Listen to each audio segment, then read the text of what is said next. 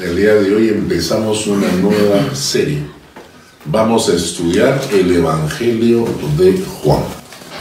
¿Ok? El Evangelio de Juan es diferente. Cuando ustedes escuchen hablar de los Evangelios sinópticos, se está hablando de Mateo, Marcos y Lucas, que son evangelios escritos en forma histórica. En algunos casos inclusive han tratado de hacerlo de forma cronológica. Cuando ustedes leen Mateo, es escrito para un grupo de personas, los judíos. Tiene una perspectiva que los judíos entiendan que Jesús es el Mesías. Marcos, que es el escritor de Pedro, tiene un evangelio muy corto, muy breve, porque Pedro era pescador, no era muy versado en letras. Y entonces eh, Marcos lo que quiere demostrar básicamente que Jesús es el, Hijo del Hombre. Y Lucas es el médico, el médico amado, el gran investigador, el, detallista, el que apunta todo con detalles. Por eso el Evangelio de Marcos está lleno de estos detalles. Pero cuando uno lee Marcos, o Mateo, o Lucas, uno tiene la sensación de que, ah, ya lo leí. O sea, si tú, si tú lees la Biblia en forma eh, progresiva, es decir, empiezas el Nuevo Testamento, lees Mateo, bien, en un montón de historias y parábolas, etc. Cuando le entras a, Marcos, dices, eh, me parece conocido. Es decir, más o menos es la misma historia de Marcos, pero en breve. Cuando llegas a, a Lucas, dices, ah, caramba, es la misma historia de Mateo y de Marcos, pero más detallada. O sea, básicamente los tres evangelios más o menos relatan lo mismo, la, la, la vida de Jesús. Eran tres testigos diferentes, sin embargo los tres vieron las mismas cosas, pero cada uno de ellos añade detalles que son particulares como en cualquier relato.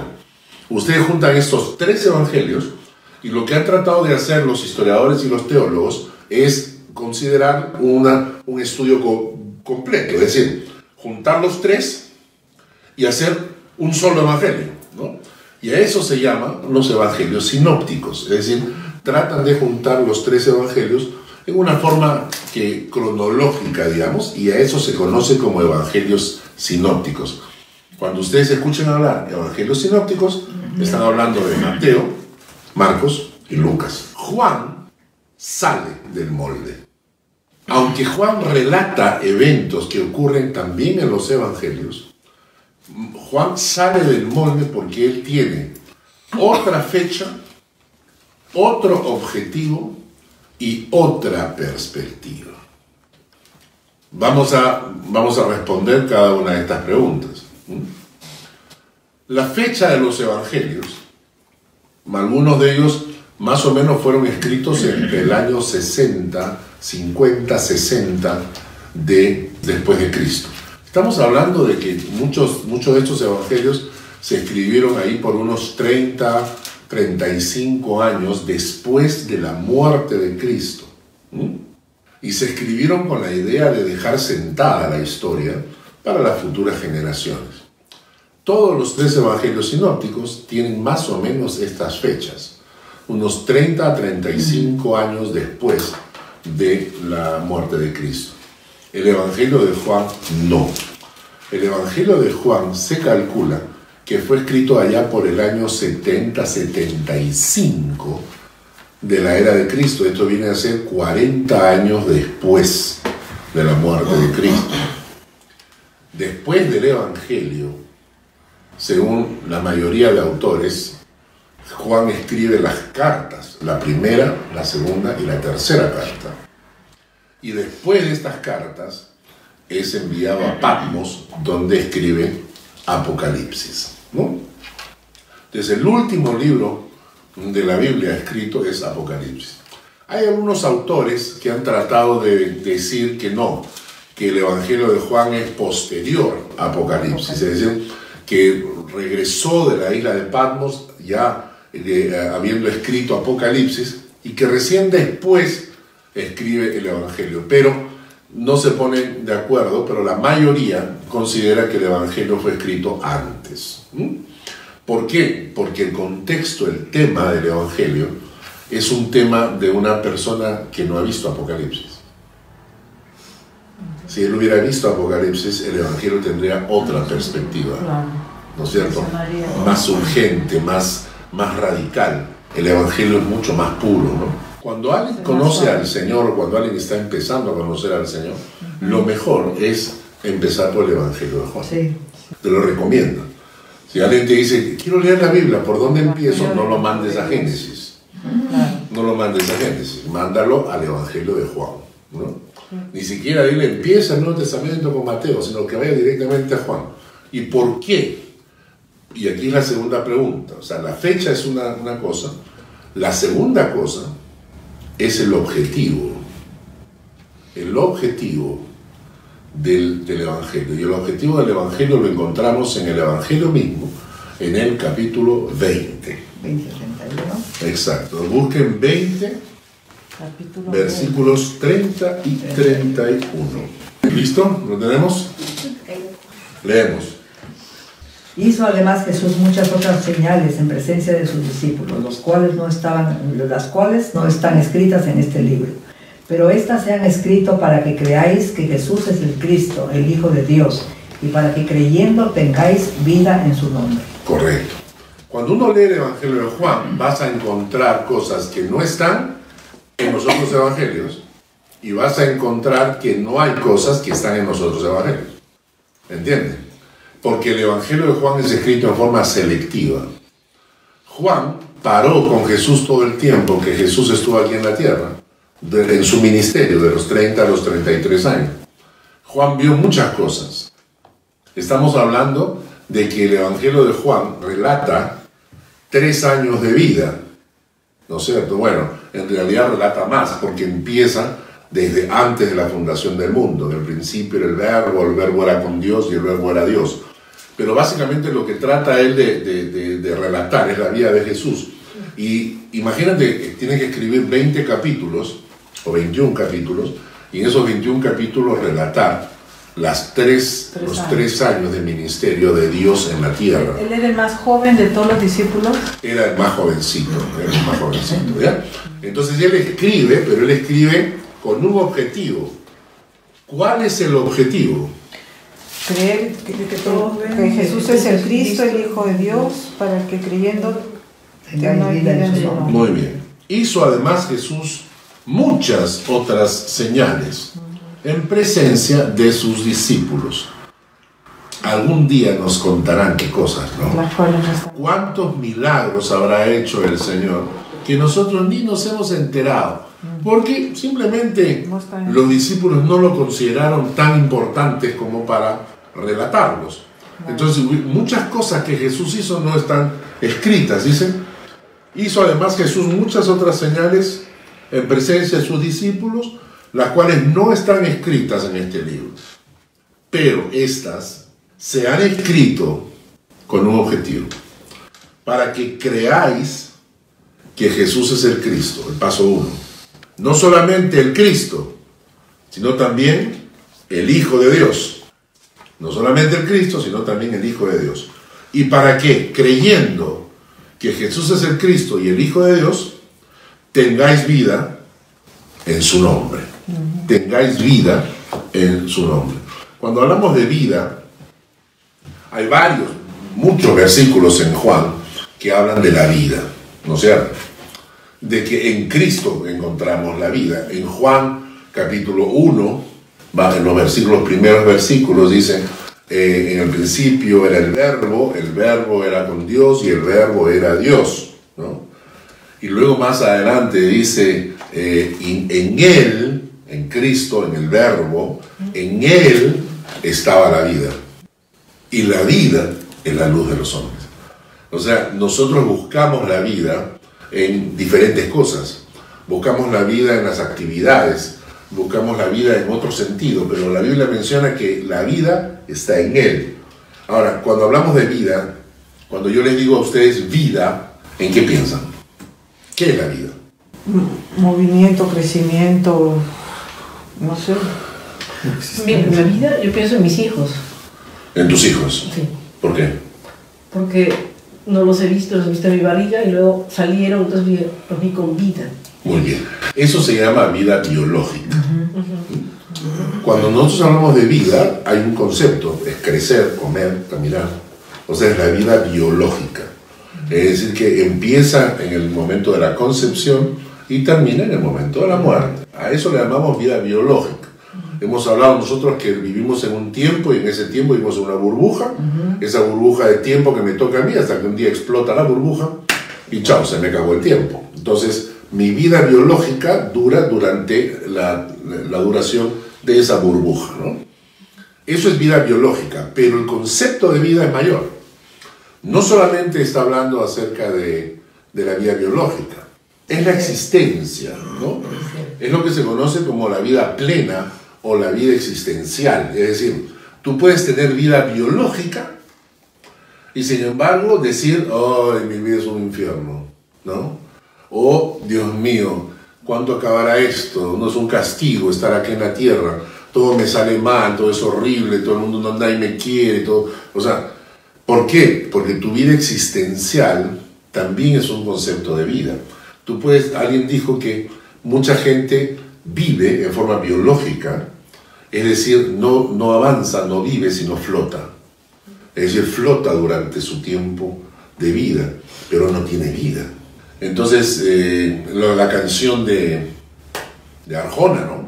No, no, le quite años a la vida, sino de, vida a los años. Póngale vida a los años, ¿no es cierto? O sea, ese, ese es otro concepto de vida. El concepto de vida es la existencia, el, el, el disfrutar, el reír, el experimentar gozo en este tiempo que te ha tocado vivir. Entonces tenemos vida biológica y tenemos vida existencial. ¿no? Hay un tercer concepto de vida a la luz de la Biblia. ¿Cuál es? La vida eterna. Esa vida que empieza en el momento de tu, de tu conversión y que no tiene fin porque vas a la eternidad con el Padre.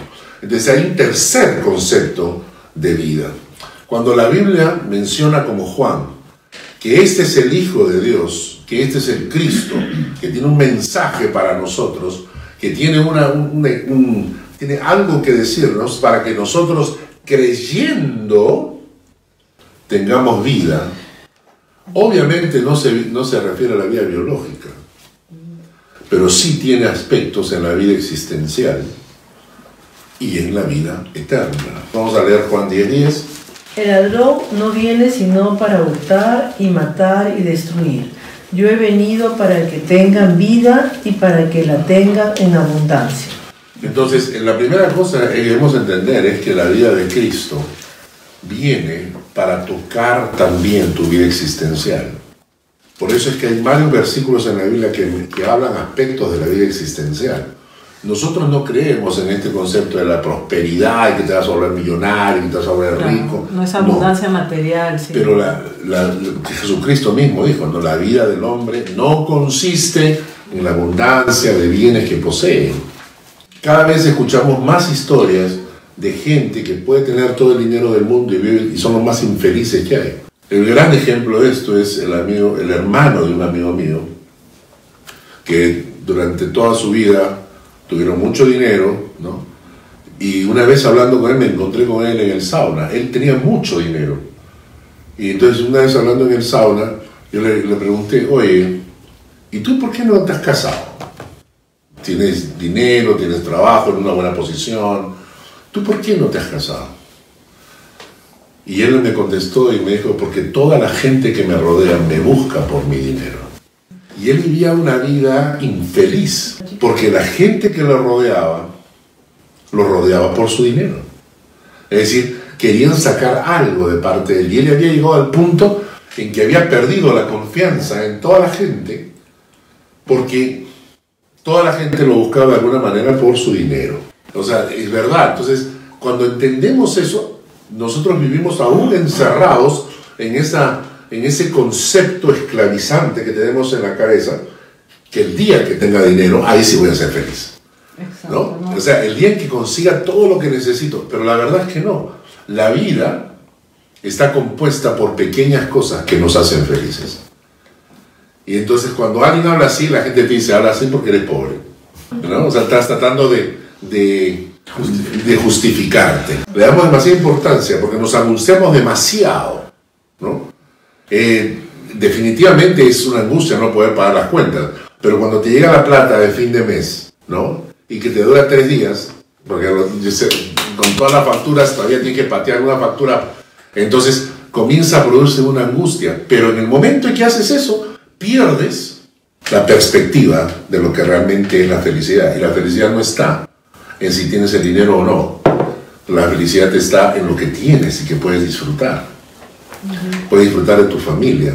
El otro día que orábamos con Lucy en la casa, Lucy decía, gracias a Dios porque tenemos salud.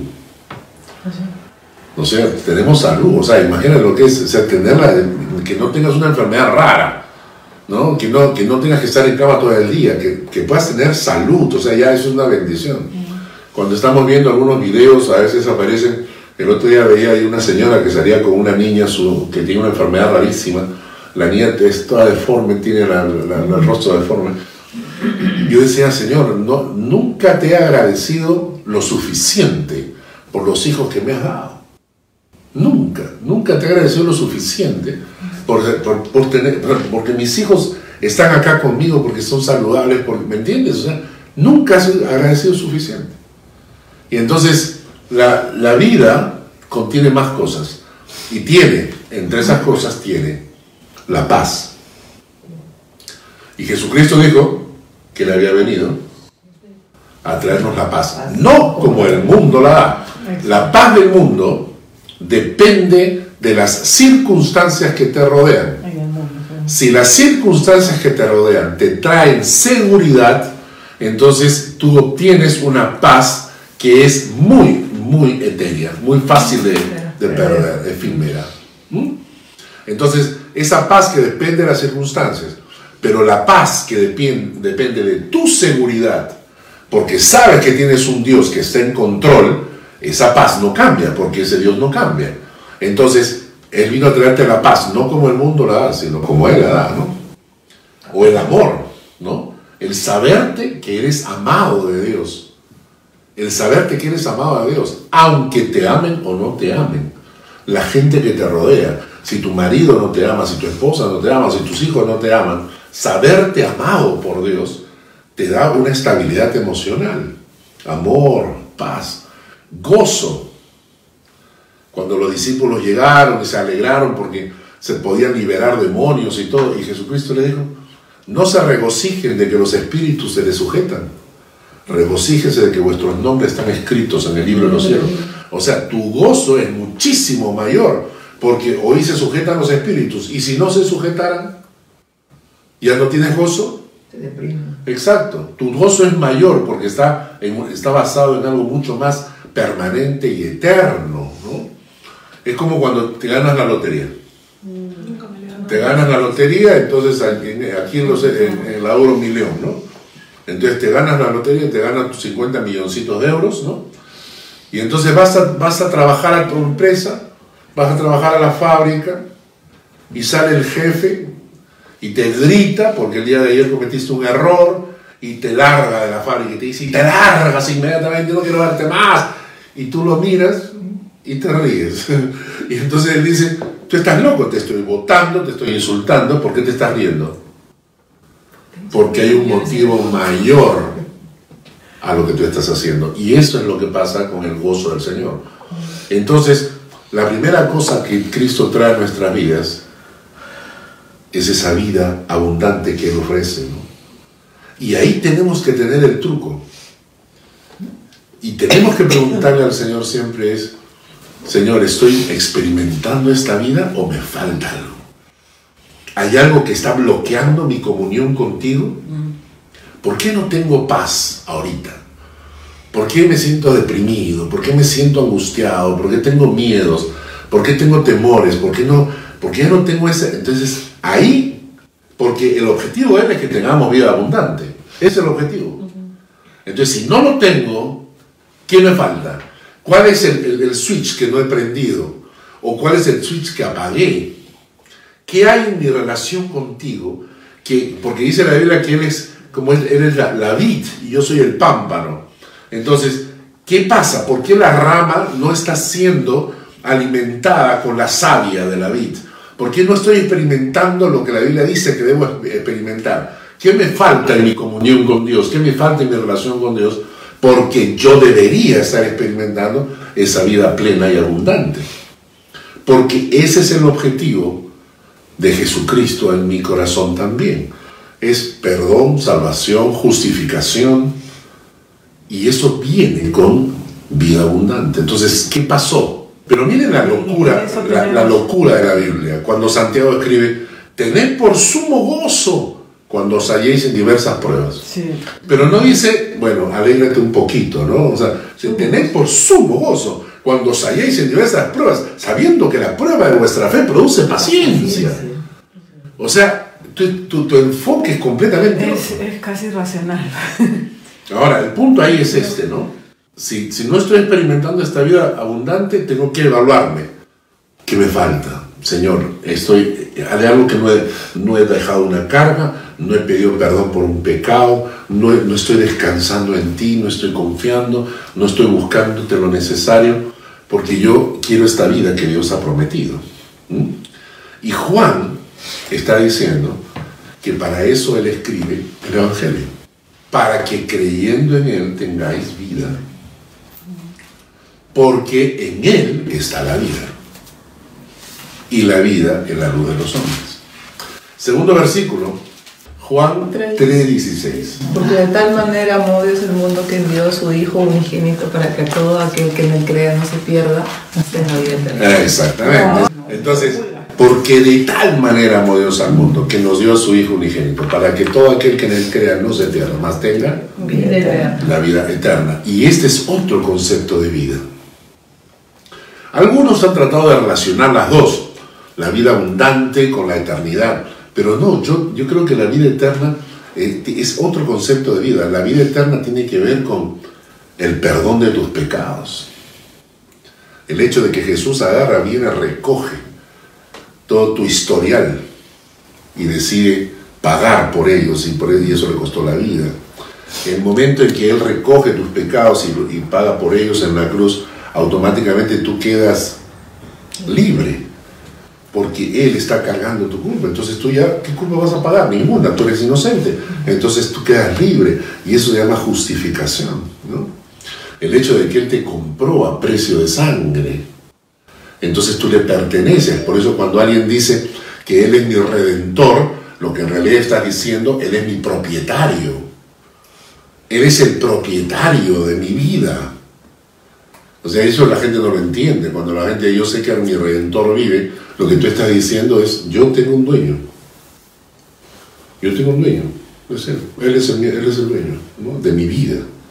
Entonces, a veces cuando yo predico sobre este tema, le pregunto a la gente, ¿tienes redentor? ¿Realmente tienes redentor? ¿Puedes pararte y decirle a la gente, yo tengo un dueño? ¿O tu alma lucha?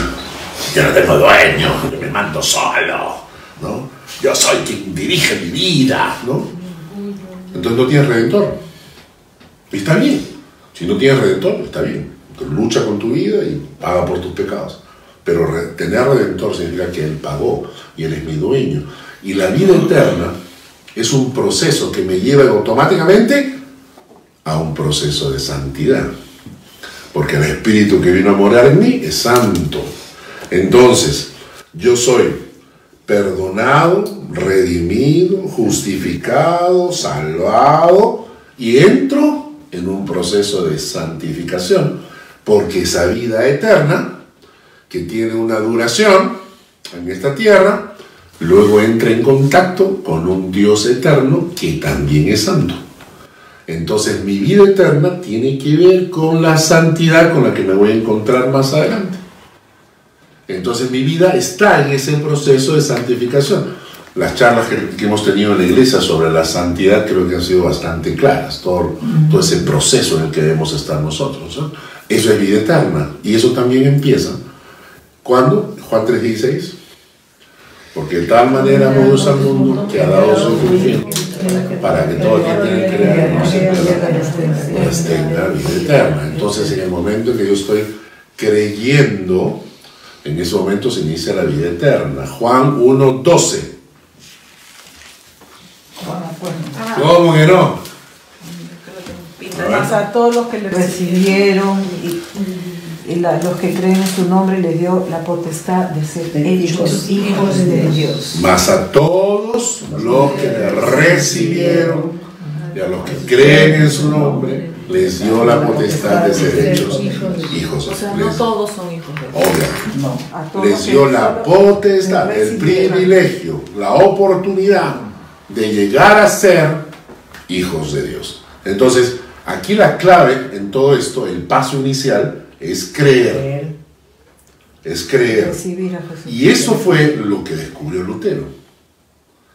Y por eso Lutero hizo toda la revolución al interior de la iglesia. Porque lo que Lutero dijo es, nos hemos olvidado de un punto. Tú no, te, tú no eres cristiano porque naces en familia cristiana y porque te bautizas, sino que durante tu vida, en algún momento de tu vida, hay un quiebre, hay un punto de quiebre, que es el momento en que decides creer. Recibirlo. Y entonces él agarra y dice, basado en Romanos capítulo 1, versículo 16, dice, mas el justo Por fe por la fe vivirá. Mas el justo por la fe vivirá. Y el enfoque no es que el que es justo vivirá por la fe, sino el que llega a ser justo por la fe, ese vivirá. Depende de dónde pones la coma.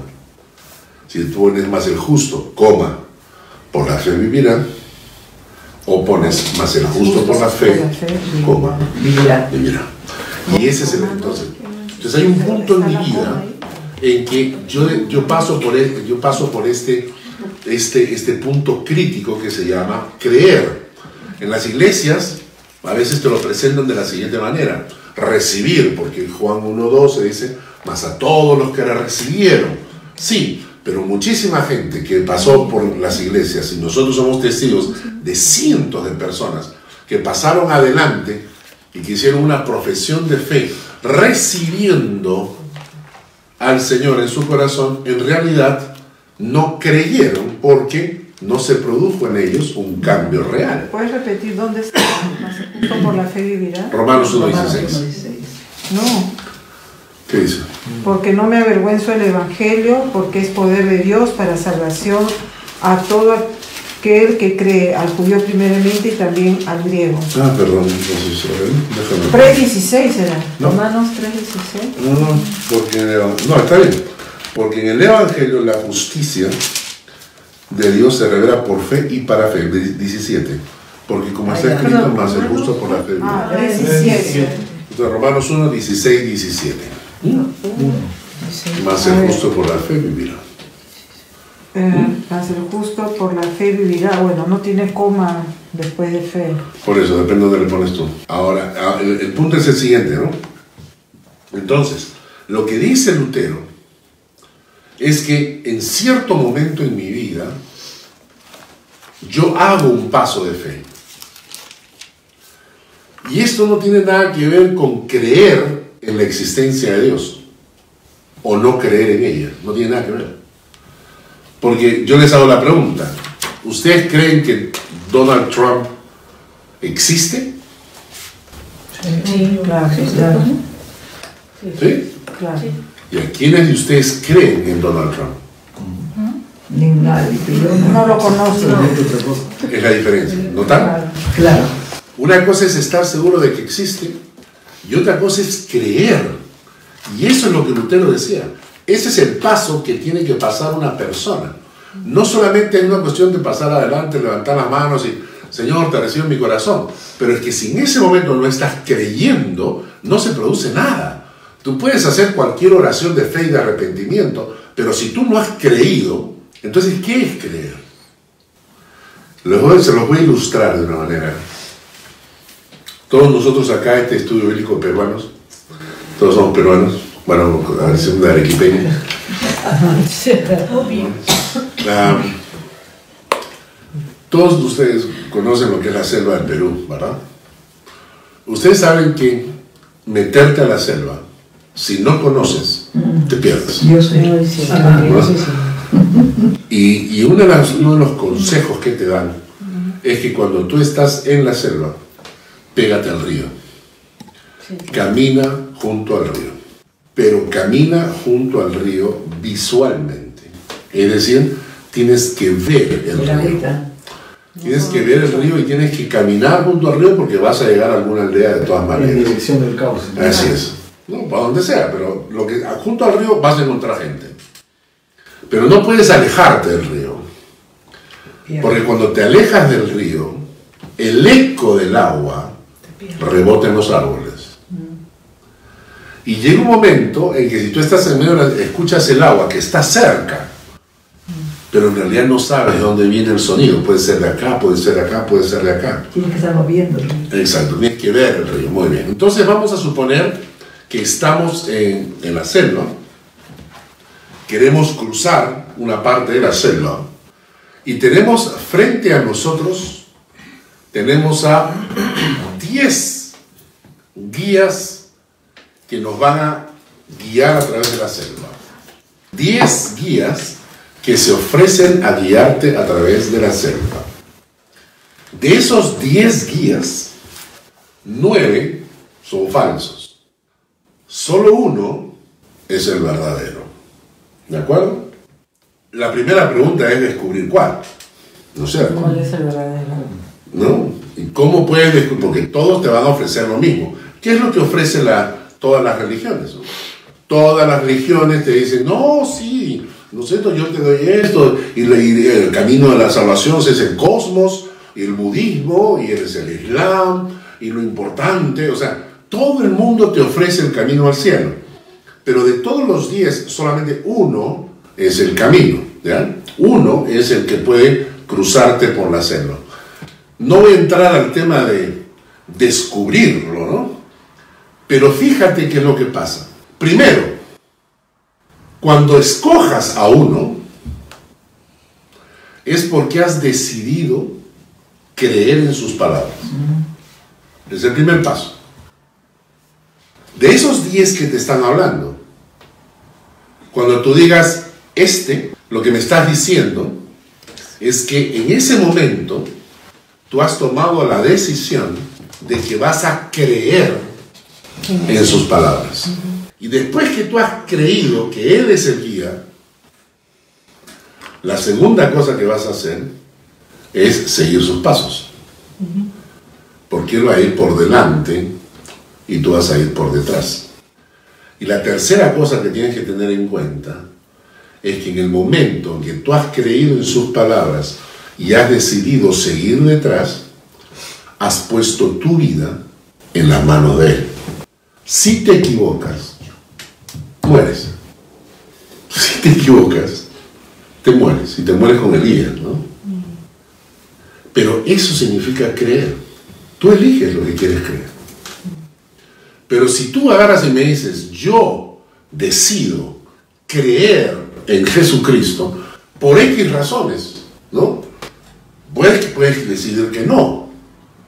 Tú puedes decirme, no, mira, yo tengo una mente abierta, yo creo que todos los caminos conducen a Roma, yo creo que cualquier enseñanza es buena. Bueno, es tu decisión, es tu decisión.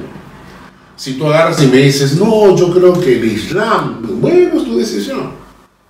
Pero el día en que tú dices, yo soy creyente en Cristo, yo decido creer en Cristo, lo que me está diciendo es, yo voy a creer en sus palabras, yo voy a seguir sus pasos, porque voy a poner mi vida en sus manos. Y esto es lo que mucha gente no hace.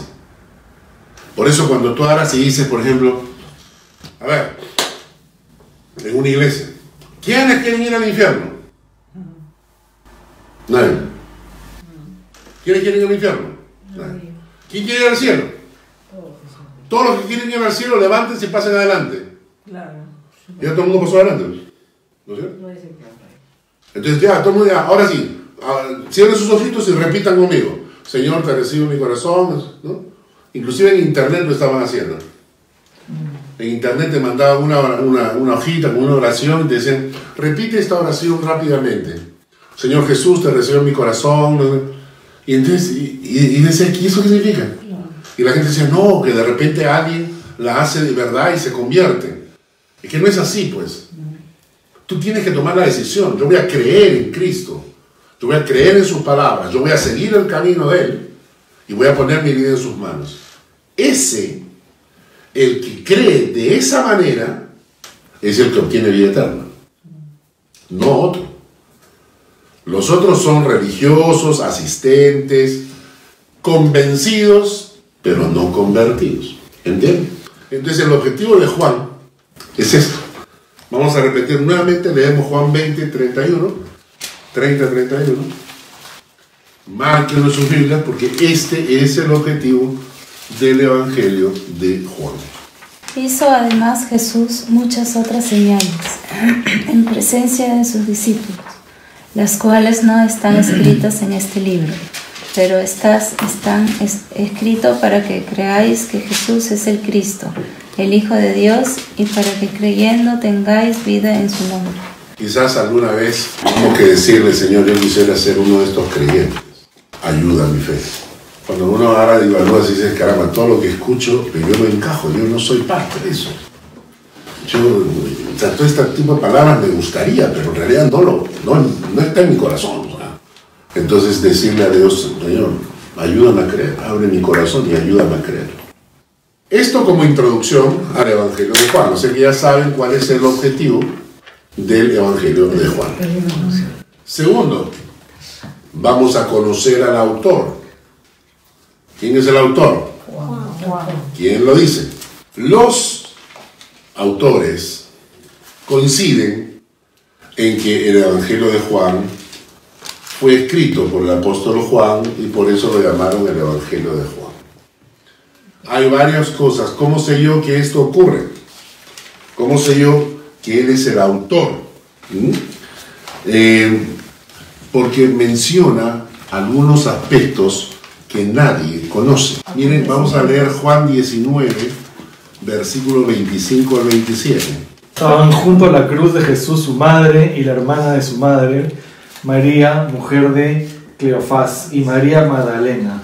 Cuando vio Jesús a su madre y al discípulo a quien él amaba, que estaba presente, dijo a su madre, Mujer, he ahí tu hijo. Después dijo al discípulo, He ahí tu madre. Y desde aquella hora el discípulo la recibió en su casa. Muy bien. Este texto habla de un discípulo que tiene un nombre. No dice Juan. Lo llama el discípulo al que Jesús amaba. Pero, amaba. pero si ustedes leen los tres evangelios, ninguno trata este hecho. Ninguno de los, de los que describen los evangelios, Mateo, Mateo, que fue eh, discípulo, Marcos, que fue escrito de, escritor de Pedro, y Lucas no fue apóstol.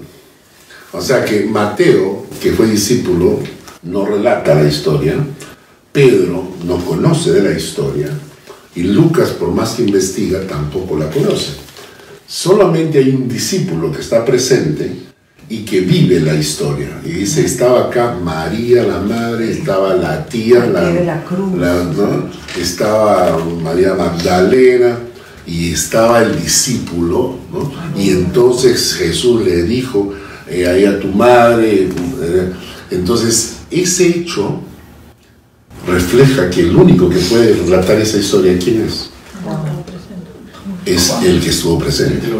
Ahora, de esta manera llegamos a la conclusión de que el Evangelio fue escrito por el apóstol Juan. Sin embargo, y esto es una muestra clara de su humildad, no menciona su nombre en ninguna parte del Evangelio.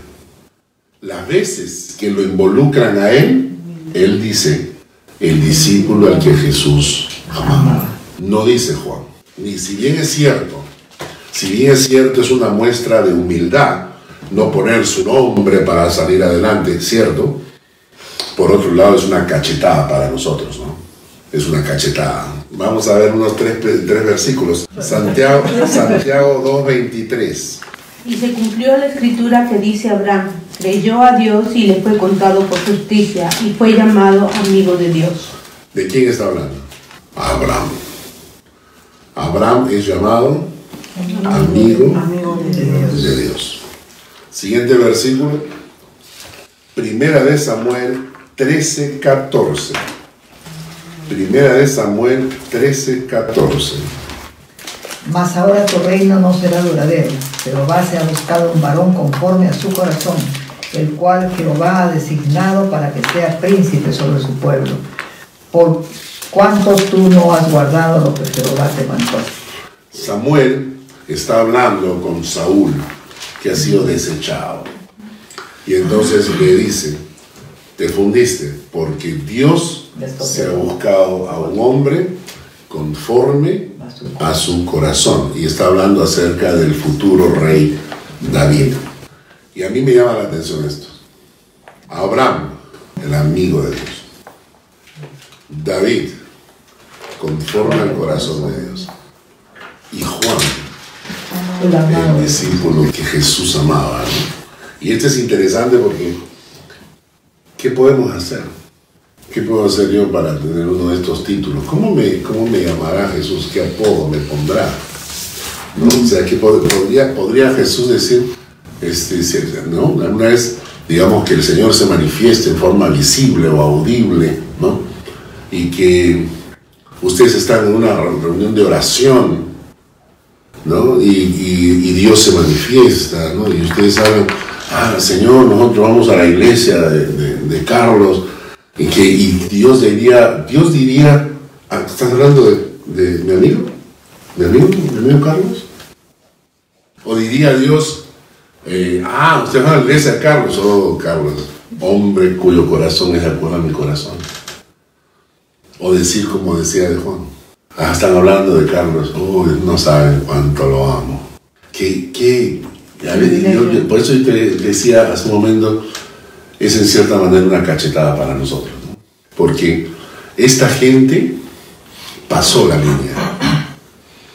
Esta gente cruzó la línea de la religión, cruzó la línea de jugar a ser cristiano y entraron en la línea de la relación personal con Él. Esa, esa, esa comunión con Dios de tal manera que no, ellos van a la iglesia, no, sí, sí, ellos oran también, ellos leen la Biblia, sí, pero ella es mi amiga. O sea, es esa relación, ¿no? ¿Entienden? O sea, ellos cruzaron la línea, ellos avanzaron y que entraron a ese, a ese lugar, que es el lugar del corazón de Dios. Y qué lindo que, que- que Jesús habla de, de Juan, y el discípulo al que Jesús amaba. Era el más jovencito. Y dice el texto, dicen los evangelios, que en la última cena, ¿qué hizo él? ¿Qué hizo Juan? Recostó su cabeza. Esa escena es impresionante. ¿Qué edad tendría? 14, creo, ¿no? 15. Uf, no sabemos, probablemente estaría por eso esa edad de 15, 16, jovencito, jovencito. Pero bueno, y este es, este es Juan, ¿no? Entonces, la primera característica es que él no escribe el Evangelio, no menciona, perdón, escribe el Evangelio, pero no menciona su nombre. Y cuando se menciona, se menciona como el discípulo al que, al que Jesús amaba. Pero hay otras características interesantísimas también, ¿sí? que vamos a analizar. Marcos 1, 19 y 20. Pasando de allí un poco más adelante, vio a Jacobo, hijo de Zebedeo, y a Juan su hermano, también ellos en la barca, que remendaban las redes. Y luego los llamó y dejando a, sus, a su padre Zebedeo en la barca con los jornaleros, le dijeron, le siguieron. Muy bien. ¿Qué cosa era entonces de profesión? Pescador. Muy bien. ¿Cuándo se empieza a darle fuerza a las escuelas? En la época de los romanos. ¿Iban los chicos al colegio? No, No, para las escuelas empiezan siglos después, en la época escolástica, ¿no? Cuando los sacerdotes comienzan a abrir colegios para capacitar a los ricos. Los ricos eran los que tenían acceso a la educación. Los pobres no, los pobres recién la tienen la educación hace un par de siglos nomás. Pero hasta antes eran solamente los ricos los que tenían acceso. Y en la época de los romanos, los chicos no iban a la escuela. Los chicos aprendían la profesión del padre. Por eso es que la Biblia menciona a José como el carpintero y en otro texto bíblico dice Jesús el carpintero. Es decir, Jesús había aprendido la profesión de carpintero de su padre José. Juan y su hermano Jacobo, o también Santiago, como lo quieran llamar, eran pescadores, hijos del Zebedeo, y no habían ido a la escuela, no sabían ni leer ni escribir. Lucas era un privilegiado entonces. Lucas era médico, claro. Un privilegiado. Un privilegiado, claro. El punto es el siguiente. Quiero que leamos un texto bíblico. Miren, en Hechos 4.13. Al ver el valor de Pedro y de Juan, y como sabían que ellos eran gente del pueblo y sin mucha preparación, se maravillaban y reconocían que habían estado con Jesús. Porque empezaron a hablar bonito. ¿Cómo les cambió la presencia de Jesús? Tienes, tienes frente a ti a un pescador analfabeto y ahora tienes a un hombre que predica con pasión, con denuedo y la gente queda asombrada al escucharlo. No eran oradores preparados, no eran grandes disertadores, pero su presencia, la presencia de Cristo en la vida de ellos los, los convierte completamente. Y además, ¿quién escribió el Evangelio de Juan? Juan. ¿Y quién escribió la primera, la segunda y la tercera carta de Juan? Juan. ¿Y quién escribió Apocalipsis? Pero era analfabeto. Pero él había- recibió el Espíritu Santo de Pentecostés y ahí aprendió muchas cosas, ¿no? Puede ser que el Espíritu Santo lo haya sacado del analfabetismo. Y puede ser que la gente que, que en su afán por predicar el Evangelio aprendiera. Y esto es interesante porque eso nos muestra muchas veces también una faceta de nosotros, ¿no? Si nosotros estamos viviendo en un país como Suiza y quisiéramos predicar a los suizos, tendríamos que aprender el suizo, ¿no? Tendríamos- si queremos hablar, si queremos hablar en alemán, deberíamos aprender el alemán. Dale- dale- como vivimos, como vivimos en una, en una comunidad de, de habla hispana, a veces no nos esforzamos tanto para aprender el idioma. La gente que vive en las comunidades metido con los suizos aprende mucho más el idioma. Pero Juan acá te está reflejando algo. O sea, este, es este convertirse de un analfabeto en un letrado que escribe cartas, que habla con la ¿Viste el gente. diccionario el significado de denuedo? Sí, pasión, Con de, denuedo, con paso, con esfuerzo, denuedo, con seguridad. esfuerzos y con seguridad. ¿no? Esta es otra faceta de, de- de Juan. Vamos a una tercera faceta de Juan. Marcos 3:17. A Jacobo, hijo de Zebedeo, y a Juan, hermano de Jacobo, a quienes apellidó Boanerges, esto es, hijos del trueno. Jesús les puso como sobrenombre los hijos del trueno. La palabra Boanerges viene de dos palabras unidas. Boa, Boben, que significa hijo, y Erges o Ergas, que significa ira, violencia. Entonces una traducción exacta sería hijos de la ira. Algunos lo traducen como hijos de problemas o hijos de tumultos. ¿no? ¿Por qué hijos del trueno? ¿El trueno cómo aparece? De pronto. Es- eh, no, es, no es como que eh, te estoy molestando, ¿no? O sea, no es que te estoy, este, Irma, ya Irma, Irma, Irma, ya Irma, Irma. Entonces Irma está... va subiendo la bilirrubina. Claro, claro, Carlos, Carlos, Carlitos, tranquilo, Carlitos. Y yo le, le sigo y le sigo. Y poco a poco, yo, Irma, Carlos, por favor, ya cálmate, porque no. Y yo le sigo y le sigo. Y, de- y después de seis años de molestarla, entonces, de repente Irma explota, ¿no? Eso no es un trueno. ¿Qué es un trueno? Que todo está calmado Y de repente, ¿no es cierto? Y entonces lo que está diciendo acá era que tenía un carácter explosivo, que de la nada reventaban. Y miren estos ejemplos, Lucas 9:49. Entonces respondiendo Juan dijo, Maestro, hemos visto a uno de los que echaba fuera demonios en tu nombre y se lo prohibimos porque no sigue con nosotros. O sea, era camisetero, ¿no? ¿Hemos visto a uno? Señor, ¿hemos visto a uno acá? Que está echando demonios en tu nombre. Y como no es parte nuestra, no, no viene a los estudios. No es de Era, nuestra iglesia. era argollero. No es de nuestra iglesia, así que inmediatamente se lo prohíben. O sea, ¿no? ¿Sabe? Alguna persona que en el nombre de Jesús está echando fuera demonios y para Juan, ¿qué, qué- qué tal raza? ¿Qué, qué derecho tiene él usar el nombre de nuestro Señor? O sea, es nuestro Señor. ¿No es cierto? Entonces era medio argollero. Pero miren lo que pasa acá. En el versículo eh, 52 al 53. Y envió mensajeros delante de él, los cuales fueron y entraron en una aldea de los samaritanos para hacerle preparativos, mas no le recibieron porque su aspecto era como de ir a Jerusalén.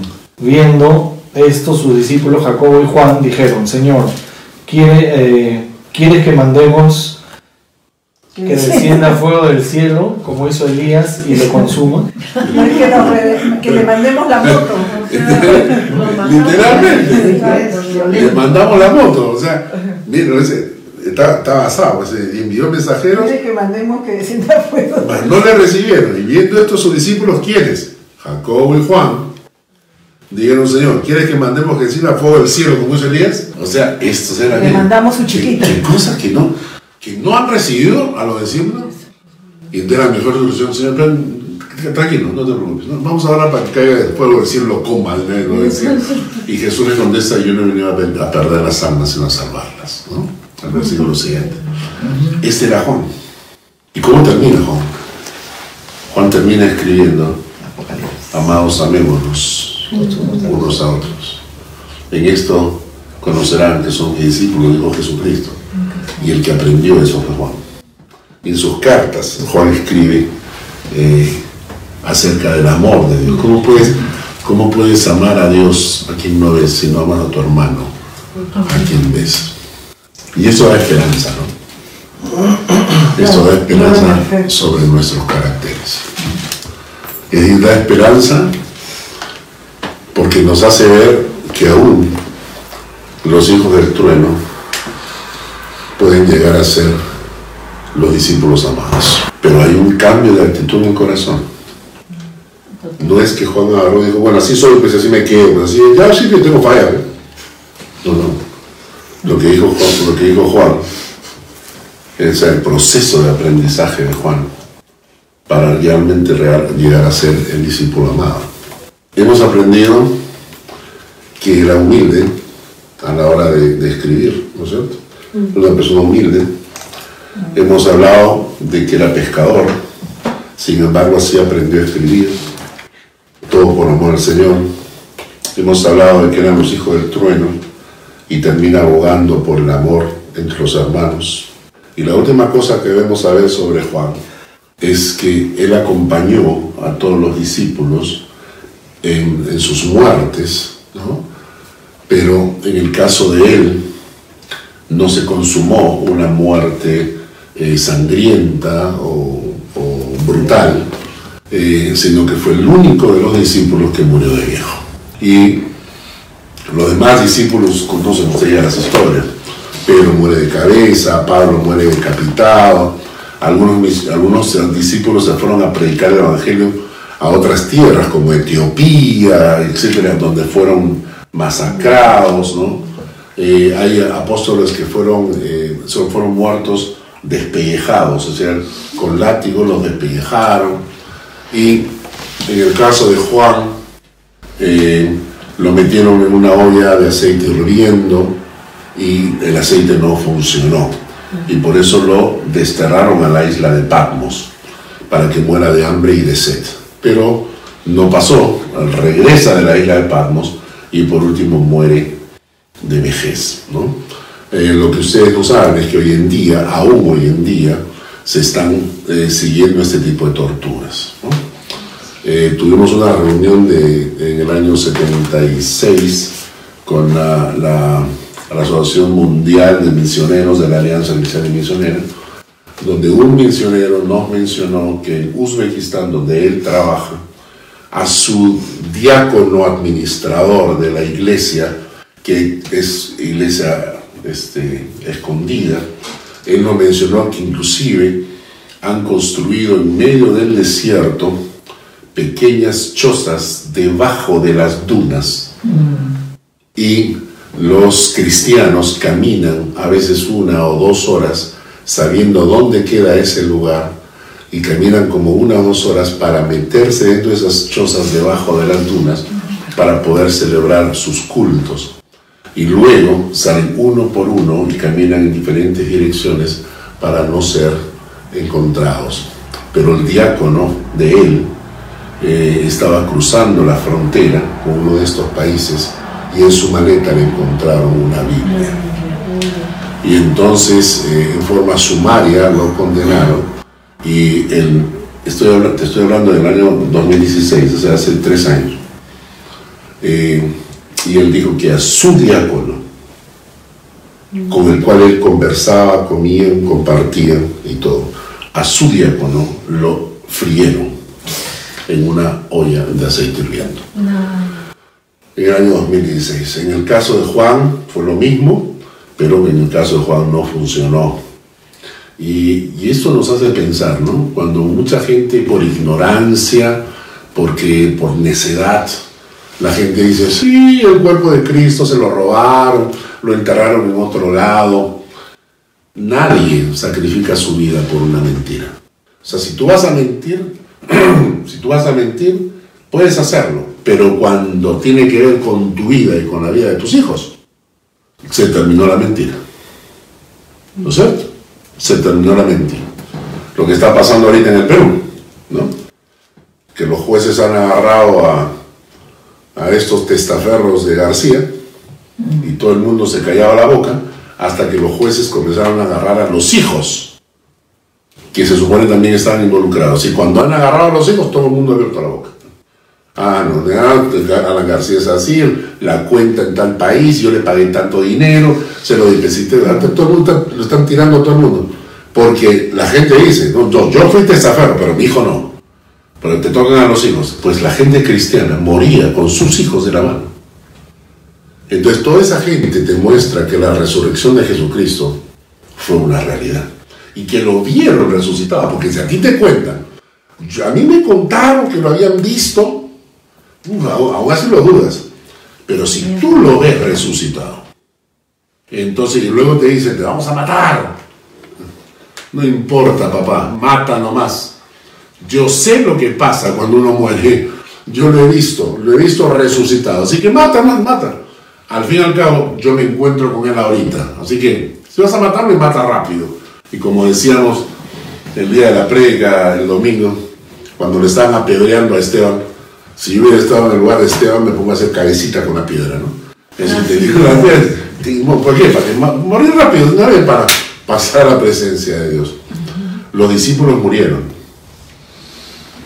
dando la vida por el evangelio que ellos predicaban. Que esto nos hable, ¿entienden? Que esto nos hable porque nosotros seguimos jugando a la religión. Pero entiende que ellos dieron su vida porque ellos vieron algo. Y si ellos vieron a un Cristo resucitado, que esto nos hable acerca de nuestras vidas y de cómo vamos a vivir nuestras vidas antes de encontrarnos con el Cristo resucitado. Bueno, esta es la introducción. Esta es la introducción eh, al Evangelio de Juan. Pero el Evangelio de Juan está dividido en cuatro partes. El capítulo 1, la introducción, que se conoce como el, verbo hecho carne, cuando Juan menciona que Jesús viene del cielo y se encarna. Capítulo 1. Luego, del capítulo 2 al capítulo 12 es la historia. Y en esos capítulos, desde el 2 hasta el 12, ¿ya? que son, ¿cuántos? Son 10 capítulos. Hay 6 discursos, 7 milagros, 8 afirmaciones. Y lo que se relata en esos 10 capítulos son 33 años, eso desde el capítulo 1 hasta el capítulo 12, son los 33 años de la vida de Jesús. ¿cierto? En realidad, los últimos son los tres años de ministerio. Son seis discursos, siete milagros, ocho afirmaciones. Cuando ustedes le hablan del Evangelio de Jesús es fácil, 6, 7, 8. ¿No? 6, 7, 8. Son seis discursos, siete, señal, siete milagros y ocho afirmaciones. Y al costado tienen ustedes los seis discursos. Con Nicodemo, con la samaritana, el discurso del Hijo de Dios, el discurso del pan de vida, el discurso de la luz del mundo, el discurso del buen pastor. Son discursos que él da. Luego tiene los siete milagros. Eh, convierte agua en vino, sana al hijo del noble, el paralítico de Bethesda, la multiplicación de los panes y los peces, anda sobre el agua, sana al ciego de nacimiento, resucita a Lázaro. Y tiene las ocho afirmaciones que son claves. Yo soy el pan de vida, yo soy la luz del mundo, yo soy la puerta, yo soy el buen pastor, yo soy la resurrección y la vida, yo soy el camino, la verdad y la vida, yo soy la vida verdadera y antes que Abraham fuese, yo soy. Capítulo 13, 14, 15, 16 y 17. Cinco capítulos. La última cena. En una noche. Y es más, ni siquiera una noche, son horas. Tres horas. Es decir, 13, 14, 15, 16 y 17 duran tres horas. Empiezan con la última cena terminan con la oración de Jesús por sus discípulos. Tres horas duran estos cinco capítulos. Y Juan estaba ya apuntando y escuchando, o sea, la memoria de Juan de, que le marcó su vida fue esas, esas tres horas. Y luego los últimos capítulos, los últimos cuatro capítulos que son tres días, muerte y resurrección. Este es el bosquejo de Juan. Y lo vamos a estudiar de esta manera, claro, un poquito más detallado. ¿no? En realidad, si bien es cierto, esto es lo que se conoce como, como un bosquejo simple, esquemático, para que ustedes lo tengan. Inédito, ¿ah? hecho por Jarmenio. En realidad hay, hay otro, hay un, o sea, es mucho más detallado, que es como vamos a, vamos a avanzar en el estudio, que es este, ¿no? que es, vamos a estudiar, aquí por ejemplo aparecen las afirmaciones, lo que está, lo que está por ejemplo en, amarillo son los milagros, está en verde son los discursos, y lo que está al costado son las afirmaciones. Pero hay más información que va a ir saliendo a la hora en que estudiemos el, el, el texto, ¿no? Y es así, y por fin así se termina. Este es el bosquejo real que se hace del libro, ¿no? Y este de acá es, es el simple, sencillo, para que ustedes eh, lo tengan una, una visión. ¿Ok? Entonces traten de leer el Evangelio, que esto les va a traer este, la información que están necesitando para que cuando estudiemos el Evangelio sepan de qué estamos hablando. ¿Mm? Vamos a orar para terminar el estudio. Señor, gracias por esta noche y gracias por haber empezado este estudio. Te pido, Señor, que pongas en nuestro corazón el ánimo, las ganas de seguir estudiando, de seguir aprendiendo de tu palabra. Que tu palabra nos llame a reflexión, nos hables, que tu Espíritu Santo nos convenza de juicio, de justicia, de pecado. Que tu Espíritu Santo quebrante nuestro corazón y nos permita cruzar esa línea que cruzó Abraham, que cruzó David, que cruzó Juan, cruzar esa línea para entrar en tu corazón. Gracias, oh Dios, por lo que estamos aprendiendo. En el nombre de Jesús. Amén.